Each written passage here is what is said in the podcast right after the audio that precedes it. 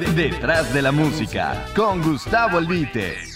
Hola queridos amigos, con el motivo solamente de platicar y compartir con ustedes, es que hoy les voy a platicar sin que corresponda a un aniversario, una fecha especial, algo que he denominado siempre en mi mente, y es que, bueno, como usted sabe, yo platico de memoria.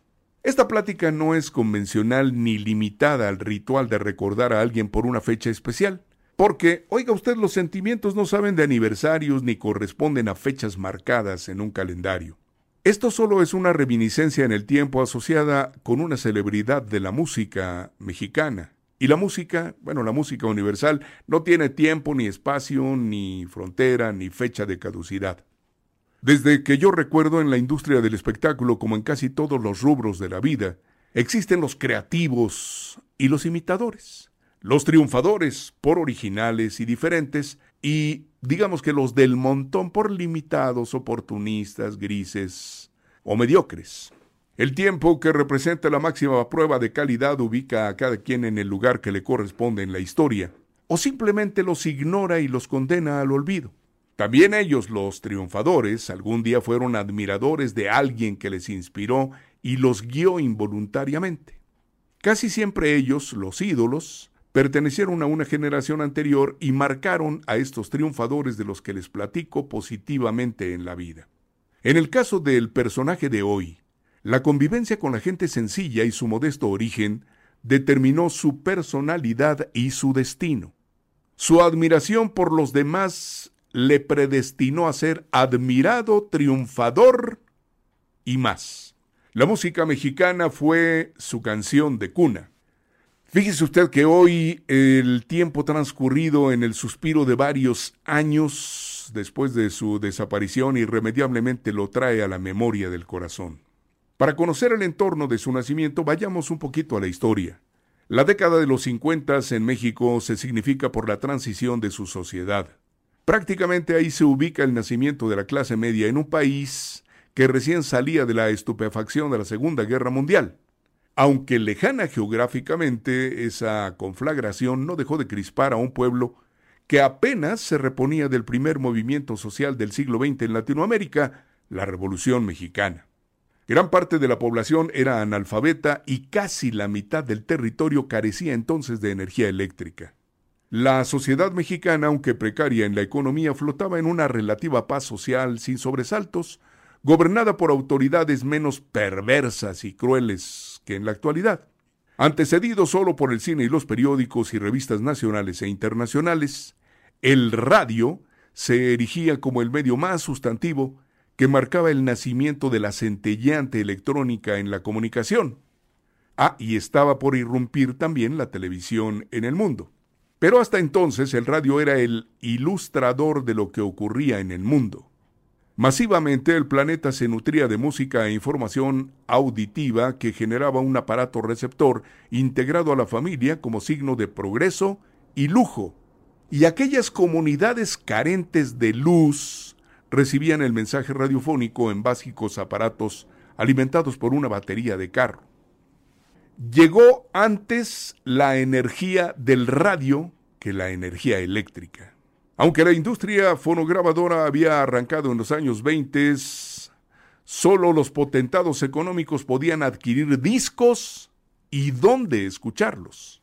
La naciente segunda mitad de la centuria empezaba a equilibrar la balanza social, incluyendo a la población nacional en una ansiada estandarización con Estados Unidos y Europa. La situación política se organizaba y gran parte del pueblo vislumbraba un anhelado progreso animado en gran parte por la maravilla del radio que ponía la música al alcance de casi todos en un país que sin saberlo había nacido musical eminentemente. La escasa educación determinaba que el instinto ordenara el gusto involuntario por la expresión musical más sencilla que replicaban los sonidos autóctonos prehispánicos. Eso en un principio. Posteriormente también el radio se encargaría paulatinamente de la ilustración masiva, moderna en la música. La vida cobraba distintas formas de vivirla, nuevas expectativas anunciaban otros horizontes menos áridos.